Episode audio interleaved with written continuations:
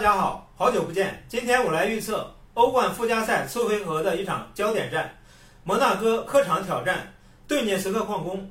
在双方一周前的较量，摩纳哥在主场占据明显优势。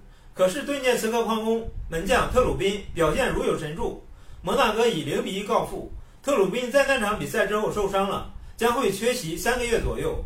本场比赛很可能换成老门将皮亚托夫守门，他的状态如何还是未知数。摩纳哥主帅科瓦奇曾经执教拜仁慕尼黑，摩纳哥主力前锋组合本耶德尔和弗兰德分别是法国国脚和德国国脚，他们的大赛经验较为丰富。顿涅茨克矿工主帅德泽尔比上赛季执教意甲球队萨索洛，萨索洛被称为绿巴萨。球风较为进取，德泽尔比就是这种球风较为进取的风格。他回到主场，很可能与摩纳哥大打攻势足球。